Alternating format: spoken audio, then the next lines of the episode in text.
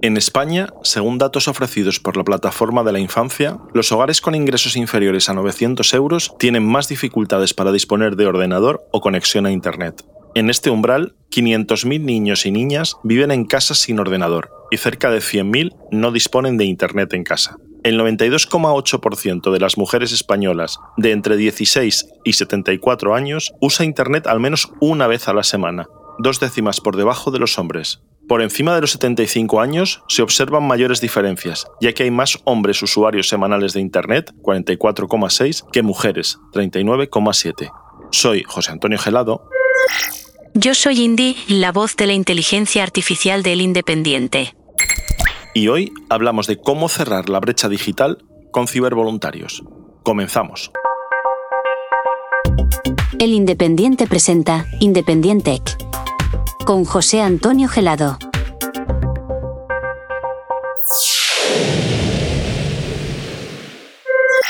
La Fundación Cibervoluntarios es una entidad sin ánimo de lucro compuesta por emprendedores sociales que tienen como visión promover el uso y conocimiento de las nuevas tecnologías especialmente a las personas en situación de vulnerabilidad digital. La Fundación ayuda principalmente a todos aquellos colectivos que puedan estar excluidos de la sociedad de la información como personas mayores, mujeres, pymes, personas autónomas y emprendedoras, población rural, migrantes, personas con discapacidad, menores y pequeñas entidades y ONG. En anteriores episodios de este podcast, como en las series, ¿no? en anteriores episodios hemos tratado cómo afecta la tecnología pues, y qué retos eh, y soluciones aporta a distintos colectivos, mujer, menores, mayores, pero hay otros sectores en los que no hemos hablado todavía y, y hay muchos, por supuesto, en los que la tecnología puede ayudar a mejorar la vida de las personas si no se quedan fuera de ella, claro. Para hablar precisamente de brecha digital, hablamos y tenemos con nosotros a Giselle Ramírez, coordinadora de programas de cibervoluntarios. Muy buenas. Muy buenos días. José. Muchísimas gracias por invitarme. Pues nada, ¿con quién mejor, verdad, que hablar con cibervoluntarios para hablar de, de estos temas? Pero yo creo que hay que empezar por el principio. ¿Qué es cibervoluntarios y a qué os dedicáis? Pues cibervoluntarios somos una ONG que promovemos el uso social de la tecnología y bueno, lo que hacemos en resumen es dar formación gratuita a colectivos en situación de vulnerabilidad digital. Dentro de este término, vulnerabilidad digital, entran prácticamente todos los colectivos, desde personas mayores que necesitan formarse desde cero en el uso del smartphone y la tablet, por ejemplo, hasta personas emprendedoras que necesitan digitalizar su negocio en, Internet, crear página web, etc. Entonces, dependiendo de las necesidades formativas que, que tenga cada colectivo, pues nosotros lo que hacemos es impartir formación gratuita ya llevamos 22 años acercando la tecnología a las personas para mejorar aspectos de su vida y de su entorno. 22 años, que es, más de lo que lleva el podcast, que el podcast lleva unos 20 años, o sea que lleváis más tiempo que, los podcasts haciendo este, este tipo de, labores. Un poquito más, sí. Y como decías, cibervoluntarios, eh, intuyo que es que trabajáis con, con voluntarios y además los programas que comentabas pues son gratuitos. Por lo tanto, la pregunta que nos surge es cómo se financia eh, cibervoluntarios y cómo podéis hacer vuestras actividades? Por un lado, nuestro trabajo se basa en la colaboración. ¿Vale? Como decías, por un lado contamos con una red ya de 2.800 personas voluntarias distribuidas en toda España, que son las personas encargadas de impartir estas formaciones gratuitas. Ellos y ellas se desplazan a, las entidades y, o se conectan en el caso de que las formaciones sean online, porque tenemos tanto la opción online como presencial. Y por otro lado, contamos con una red de 1.700 entidades a través de las cuales llegamos a esas personas beneficiarias, porque nuestras formaciones son eh, grupales, digamos, de unas 10 personas, 10, 12 personas, porque queremos que puedan resolver sus dudas, que puedan interactuar, que sea un taller cercano. Entonces lo hacemos de esta manera. Nos financiamos, por un lado, a través de proyectos, de subvenciones públicas, a través de proyectos propios en colaboración con entidades privadas y a través de donaciones. Y un poco ya entrando más en, detalle, ¿cuáles son los, los, colectivos bueno, pues que normalmente trabajáis con ellos o que veis que, que, necesitan más esa ayuda para superar esa brecha digital? Pues la verdad es que, como te decía, pues nos piden formaciones prácticamente todos los colectivos, pero sí que es cierto que el colectivo de mayores, digamos que son unos de los que más ayuda necesitan, precisamente colectivo de, personas mayores, personas con discapacidad también, personas de zonas rurales y además eh, llegamos a unir personas mayores de zonas rurales, que ahí nos dirigimos muchísimo porque eh, sabemos que muchas oficinas de, de banco en pueblos pequeños están cerrando, entonces claro, los mayores se encuentran de repente con que no pueden gestionar su cuenta bancaria, no pueden sacar dinero, no pueden hacer ninguna gestión, digamos, online porque no saben hacerla, nadie les ha enseñado. Entonces ahí es donde entramos nosotros. Para ilustrar algunas de las gestiones que se pueden hacer online gracias a la formación que imparte Cibervoluntarios, vamos a escuchar este testimonio de un usuario que nos ayuda a solicitar la jubilación en la web de la Seguridad Social. Javier, hace un par de días finalmente logré hacer la solicitud de la jubilación por internet. ¿Quién lo diría? Yo pidiendo la jubilación sin salir de casa. Venga, hombre, te lo explico yo en un momento. Primero entras en Google, buscas Seguridad Social y una vez dentro vemos la opción de prestaciones a la Seguridad Social. Haces clic en esta página y abajo saldrá un eh, buscador en el que podrás escribir exactamente lo que necesitas o elegir entre las categorías relacionadas a tu pregunta. Para la pensión filtramos por trámites sobre pensiones nacionales y tipo de trámite solicitud. Y justo abajo en el primer cuadro te sale pensiones nacionales, solicitud, pensión de jubilación. Pincha en este acceso y se abrirá una página en la que podrás solicitarla, consultar el estado del trámite y te dará información sobre a quién va dirigida qué requisitos necesitas, plazos y preguntas frecuentes. Ahora viene lo más importante, Javier, que vas a poder pedir la pensión de jubilación de dos formas. Una de ellas es si tienes certificado electrónico o clave permanente. Solo tendrás que clicar en la primera opción del apartado Cómo se solicita y te redirigirá a la página de la Seguridad Social. Si vas a pedir la pensión para ti, tendrás que hacerlo como interesado. Si por el contrario lo que vas a pedir es la pensión de jubilación para otra persona, debes seleccionar la opción de representante o apoderado. Una vez dentro, sigue los pasos para rellenar el formulario y enviar la solicitud. Si no tienes clave permanente ni certificado electrónico, no pasa nada. Puedes solicitar la pensión clicando en la segunda opción del apartado Cómo se solicita este te llevará a un formulario donde tienes que rellenar tus datos personales, adjuntar una imagen de ambas caras de tu foto con el DNI o NIE y listo. Cuando mandes la solicitud, no te olvide, recibirás un código con el que podrás seguir el estado de tu solicitud y también puedes añadir o modificar información a lo largo del proceso.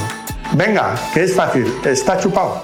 ¿Cuáles son, bueno, ya has, ya has comentado algunos de los, de los retos, pero cuáles son los retos más habituales que os encontráis? ¿Cuáles son el top 3, digamos, de, de, las cosas que más hacen que, bueno, pues que la gente se aleje o que no termine de poder utilizar la tecnología en, en su día a día? Sobre todo con lo que nos encontramos, bueno, nosotros ya en realidad, las personas que vienen a nosotros es porque ya quieren aprender, ya quieren, digamos, superar esa barrera. Pero sí que es cierto que sobre todo tienen muchísimo miedo a lo desconocido. O sea, la tecnología es algo que ha entrado muy fuerte es una herramienta súper potente, muy buena, hay que saber utilizarla y por supuesto formar a todas las personas para poder hacerlo, pero ha venido muy rápido, entonces sí que el colectivo de personas mayores, que además son súper capaces, han vivido muchísimas cosas, se encuentran de repente con que no conocen absolutamente nada de la tecnología, no pueden acceder a ciertos trámites que son solo usando la tecnología y claro, tienen una frustración muy grande, pero a la vez el miedo de no voy a ser capaz, eh,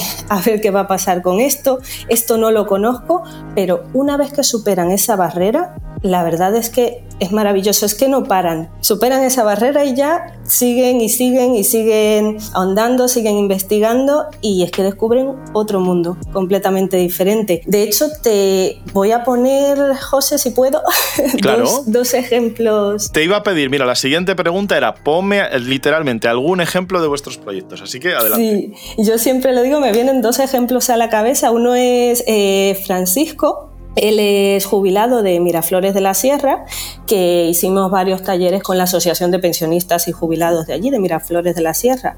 Y bueno, él fue con su tablet prácticamente sin abrir el primer día de, del curso. Es taxista jubilado, pero le encanta pintar, pinta cuadros. Y claro, desde ese día no para de utilizar la tablet para subir sus cuadros a las redes sociales, por ejemplo, y así puede participar en la sociedad. O sea, no se queda, digamos, al borde sin poder participar. O sea, puede ser eh, más autónomo, puede ser más independiente y además participar, aportar a la sociedad. Eso también lo consideramos muy importante. Otro caso es Eva, que ella es de Asturias, jubilada, profesora de universidad. Aprendió con nuestros cursos a, a usar WhatsApp, a hacer trámites administrativos y nos cuenta que conoce a muchas personas que han dicho, por aquí no paso, como que se han dado por vencidas, digamos, y no quieren o no se sienten con fuerza para aprender a usar eh, la tecnología. Y claro, ella considera que esto no puede ser así. O sea, que aunque seas una persona jubilada, no quiere decir que pierdas la curiosidad, que puedes seguir aprendiendo, eres perfectamente capaz de seguir aprendiendo. Y estos son los dos casos que más, eh, digamos, me han llegado. Pero tenemos muchísimos más. Pero además son yo creo que muy buenos ejemplos porque uno, el, primero yo creo que un poco ejemplifica ese miedo a lo desconocido que presenta muchas veces la tecnología, pero que luego cuando te ayudan a adentrarte y a verlo y le ves la utilidad práctica, en el caso que decías, para poder comunicar pues lo que haces, eh, si tienes afición a pintar, pues poder enseñar, poder compartir tus cuadros y poder comunicarte con otra gente que tenga las mismas, bueno, pues las mismas aficiones e, e inquietudes que tú, ¿no? Y en el segundo caso es un poco lo que se dice siempre, que realmente nos hacemos mayores cuando dejamos de querer aprender, cuando dejamos de querer hacer cosas nuevas ¿no? Que, no, que no hacíamos. Y como decías también, hay otros colectivos y hay otros sectores donde también eh, pues, eh, trabajáis en reducir esa, esa, brecha digital. Y me interesa mucho también la parte de, pymes y de pequeñas eh, pues, ONGs que tenéis también en la, en la página web y en la formación en competencias digitales. Cuéntanos un poco cómo llegan a vosotros, cuáles son las dudas o los problemas que os plantean estos otros sectores. Pues sobre todo, además a raíz del COVID, bueno, ya antes hacíamos formaciones para también personas emprendedoras, pero sobre todo a raíz del COVID eh, nos solicitaban muchísimo este tipo de formaciones porque, claro, querían continuar con su actividad.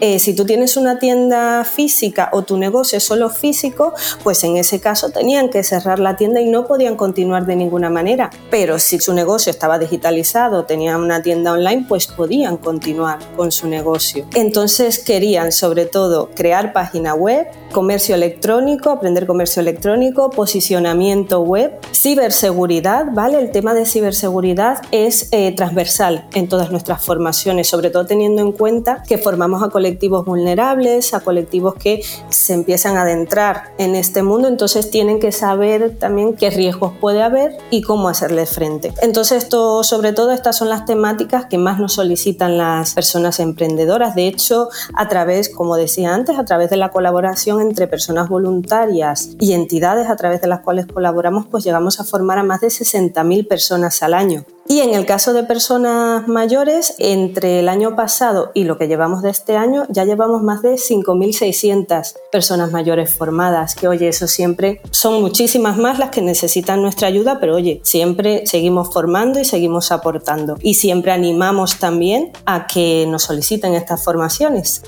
He pedido cita para sacar mi vida laboral y me la dan en un mes y medio. Clara, hazlo por la web, sin cita ni nada. Es fácil, está chupado. Hay muchas personas como Clara que no saben conectarse con la tecnología. En Cibervoluntarios te ayudamos de forma gratuita a que puedas lograrlo.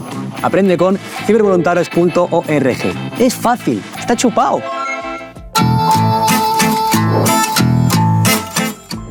Ya está el restaurante de papá terminado, solo nos falta la web de reserva. Lo tengo resuelto, Santi. Hacemos un curso en cibervoluntarios. Es fácil, está chupado. ¿Sí? Hay muchas personas que, como Santi, no saben conectarse con la tecnología.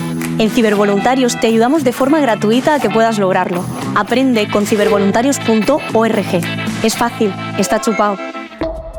Y sin duda yo creo que también a cada persona que se forma probablemente en su entorno también ayudará a otras personas y se hace ese efecto también de, círculo virtuoso de ayudar también y decir, mira, esto me han enseñado a mí, te enseño yo también cómo se hace, ¿no? Que también se fomenta yo creo que esa difusión del conocimiento, ¿no? Sí, en el caso además de las personas mayores viene muchas veces eso con amigas, familiares o el marido, con su mujer, vienen matrimonios, entonces la verdad es que es muy bonito ver cómo se van animando entre ellos y ellas. Y has comentado también con respecto a la, la, la pandemia y pospandemia que muchas empresas y, autónomos y profesionales se vieron obligados, vamos a decir, a una transformación digital eh, ya. Es decir, que la tenían que emprender ya para poder continuar con su actividad, ¿verdad? Entonces, las dudas un poco que me surgen también y viendo vuestra, vuestra página web y viendo un poco las actividades que hacéis, es que también tenéis una sección específica que sería Cyber Academy. ¿Qué es Cyber? Bueno, más o menos por el nombre ya se intuye, pero ¿qué, qué es Cyber Academy y a qué, se, a qué se dedica? Pues Cyber Academy es como, precisamente como su nombre indica, es una academia online, pero lo que hacemos es subir vídeos cortitos, vídeos de un minuto, minuto y medio, hablando sobre temas importantes, digamos, o al día en el uso de la tecnología. Temas muy concretos donde enseñamos qué es esa herramienta, cómo utilizarla y qué beneficio trae su uso. ¿Vale? Por ejemplo, ChatGPT por ponerte un ejemplo, qué es esto de ChatGPT, cómo puedes utilizarlo y qué beneficio o beneficios trae el hacerlo. ¿vale? Otro tema muy al día también, ¿qué es el phishing? Pues ahí decimos qué es el phishing, cómo lo suelen hacer, damos ciertos tips para que las personas no caigan en este tipo de estafas y esos son temas muy al día, muy concretos y en muy poco tiempo. Perfecto, pues uno de los aspectos también que comentamos en cibervoluntarios, porque nosotros nos orientamos también en este podcast, o por lo menos lo intentamos, a ser prácticos, a resolver dudas del, día a día y ponernos en el lugar de quien nos está escuchando y que no es un experto en tecnología, pero que quiere aprender, quiere mejorar, quiere evitar, como decías, los problemas, estafas y demás que, puede haber también con, la tecnología. Y por otra parte, estoy seguro de que hay alguien que nos está escuchando y dice, oye, esto me, gusta a mí, esto de poder ayudar a los demás a, romper con la brecha digital, me encantaría. ¿Cómo hacer? ¿Cómo puedo ser voluntario en cibervoluntarios? ¿Qué hay que hacer o qué requisitos se necesitan? Pues la verdad es que es súper fácil. Cualquier persona, en el caso de personas voluntarias, cualquier persona que sepa un poco sobre el uso de la tecnología, que la utilice diariamente y quiera compartir ese conocimiento, puede ser cibervoluntario o cibervoluntaria. Simplemente tiene que entrar en nuestra página web en cibervoluntarios.org y dar a unirme. Y ahí ya simplemente sigue todos los pasos y puede comenzar a participar y aportar ese granito de arena también para formar a otras personas que lo necesitan. Y en el caso de entidades que trabajen con mayores, ayuntamientos de zonas rurales o pequeñas ONGs que también trabajen con este colectivo, colectivos mayores o cualquier colectivo que tenga esta necesidad formativa, eh, lo mismo en nuestra página web, en cibervoluntarios.org, en la pestaña solicita formación. Y si no, pueden llamar también al teléfono 91 542 2900 ahí estaremos encantados y encantadas de, echarles una mano. Para quien nos esté escuchando ahora mismo y vaya pues en el coche, en, un taxi en transporte público o esté en la peluquería haciendo sus cosas, pues luego ponemos todos los, números de teléfono y páginas web en la, en la descripción del, del programa, que no se preocupe nadie. Hola Giselle, yo también quiero hacerte una pregunta. ¿Qué programas y actividades tenéis para los menores y jóvenes en cibervoluntarios? Me encanta esta pregunta porque además el colectivo de personas, de, menores y jóvenes, es, digamos, eh, diferente las necesidades formativas que tienen del resto de los colectivos, porque los jóvenes ya desde prácticamente que nacen eh, ya utilizan la tecnología, para ellos es súper normal. Entonces no les enseñamos como tal a usar estas herramientas porque las utilizan, pero sí les formamos en un uso responsable. Esta es la línea de sensibilización que trabajamos con los jóvenes y los menores sobre todo seguridad en redes sociales, prevención de violencia de género digital, promoción también para que las, las niñas y las mujeres participen más en carreras STEM. Entonces también trabajamos esa línea y sobre todo sensibilización. Fake news también les formamos para que aprendan a verificar la información, a reconocer, digamos, fuentes fiables, fuentes no fiables. Les damos herramientas para que sepan cuándo una noticia es un bulo y cuando no, herramientas que digamos que las que trabajan personas profesionales, investigadores, que se dedican a eso, a verificar la información. Y que sin duda yo creo que es un, sector en, auge, lamentablemente, en cuanto a, la difusión, pero que también afortunadamente cada vez contamos con más herramientas y con más instituciones y colectivos que nos ayudan un poco a, tener esa, esa, base para poder, bueno, pues manejarnos con la información que nos va llegando a través de, redes sociales. Mm, me gustaría preguntar un poco, ¿qué le podemos decir? Algunos consejos muy básicos básicos son, no nos vamos a meter a profundizar porque para eso también están los cursos y, la formación, pero sí algunas pautas, algunos consejos para, para, estos colectivos, para menores y a lo mejor también para, para mayores, a la hora de trabajar con, con las, las, cosas, las noticias, lo que nos va llegando a través de, de, Internet. Yo se me ocurre, la primera que se me ocurre, y además es un meme, es, pero ¿cómo va a ser mentira si es exactamente lo que yo pienso? Pues sí, funciona precisamente así, pero les enseñamos, pues como mismo yo siempre digo, si tú vas por la calle y una persona que tú no conoces te dice algo, ¿por qué tú vas a pensar inmediatamente que eso es cierto? Tú primero tendrías que decir quién es esta persona, por qué publica esto, cuál es el objetivo y ya luego te lo puedes creer o no. Pues en este caso es lo mismo, o sea, lo que vemos en las redes lo pueden publicar cualquier persona con determinadas intenciones, entonces tenemos que centrarnos y ver de qué fuente proviene, si es una fuente fiable, si no es fiable, cuál es el objetivo, digamos, que puede tener de trasfondo esta noticia o, esta publicación, qué consecuencias puede traer también el que yo comparta este tipo de publicación, eh, sobre todo en el caso de si son fotos, digamos, o, noticias, digamos, un poco controvertidas. Entonces, todo esto le formamos en que tienen que primero pensar pensar cuál es el objetivo y luego ya una vez que tienen toda la información pues ya decidir si pueden compartir o no o si es necesario que, que lo hagan. Y ya para terminar me gustaría también pues preguntarte, o bueno, más preguntar, no, pedir más bien un poco, ¿qué le dirías a alguien que dice, bueno, esto mira, tenga la edad que tenga y esté en, el, en la situación personal que esté, pero decir, esto es muy complicado para mí, esto yo lo veo un, un follón, esto de la, de la tecnología. Yo prefiero seguir haciendo las cosas como hasta ahora y no complicarme. ¿Qué le podemos decir a esa persona un poco, yo creo, de lo que se está perdiendo? de las oportunidades? ¿Qué, ¿Qué, es lo que podría hacer con estas tecnologías? Bueno, pues es que podría ser mm, cualquier cosa. O sea, la tecnología nos brinda la oportunidad de hacernos ver, de participar en la sociedad, como comentábamos anteriormente, incluso con la herramienta de change.org, si mal no recuerdo. Es una herramienta súper potente en la que podemos, digamos, dar voz de causas que necesitan eh, ayuda, que necesitan apoyo. Entonces la tecnología incluso nos ahorra muchísimo tiempo, nos facilita la vida. Si no podemos hacer algo tan simple como una compra, ir a una tienda y hacer una compra porque tenemos un pie roto, no tenemos nadie que nos ayude, pues el poder hacer una compra online, por ejemplo, o sea, es que tú fíjate, algo tan básico como la comida, pues ya tendrías la solución. Sin embargo, si no es a través de la tecnología, a ver cómo, cómo lo podríamos hacer. Esto es un caso. Un caso, si no las citas médicas, o sea, el poder desde tu teléfono, tu tablet, sacar una cita médica sin tener que desplazarte, que a lo mejor no puedes hacerlo físicamente por cualquier motivo, y, el no tener que desplazarte a un centro médico, hacer cola y que te den una cita médica, que lo puedas hacer en dos minutos, es que es maravilloso también. La tecnología nos brinda muchísimas oportunidades y yo creo que hay que aprovecharlas. Pues nos quedamos con eso y además, como bien decías, son muchas de esas cosas son necesidades básicas como son pues, la alimentación, la salud, eh, la comunicación o otro tipo de, de, cosas que podemos y que nos puede ayudar, que como, bueno, como todo, la tecnología no es ni más ni menos que una herramienta y si no la conocemos o no la usamos, pues no, no nos puede, no nos es práctica, claro, porque no, no tenemos acceso a ella. Pues oye, muchísimas gracias Giselle por participar con nosotros y nada, encantado de tenerte aquí en el programa. Muchísimas gracias José, ha sido un placer. Y terminamos con un independent tip, que a lo mejor pues hasta lo estabas esperando y todo. Hay una función poco conocida en Windows 11, pero que puede ser muy útil cuando quieres escribir y no te apetece teclear y tienes que escribir un texto y prefieres dictarlo. Pues se trata precisamente de eso, de la función de dictado. Pulsas a las veces las teclas eh, Windows H de tu teclado y te aparece la función. Solo tienes que pulsar en el icono ese que te aparece de un, de un micrófono e ir hablando y Windows lo irá traduciendo todo eso, lo irá transcribiendo, mejor dicho, de voz a texto. Además, si quieres afinar un poquito la configuración, pues entras en esa, en esa parte y podrás activar la puntuación automática. Esto es que cuando haces una pausa, pues te pone una coma o un punto en función de la, de la duración y además la escribe por ti, por lo tanto vas mucho más rápido. Gracias por escucharnos y por llegar hasta aquí. Un saludo de quien te habla, de José Antonio Gelado y gracias Cindy por todos los datos y por tus aportaciones a los contenidos del programa. Es un placer. Gracias a todos los que nos escucháis.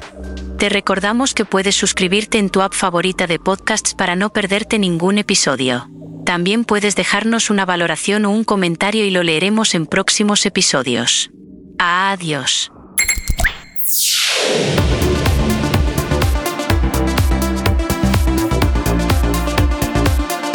Hasta aquí, Independiente, con José Antonio Gelado. Programa producido por adio.fm.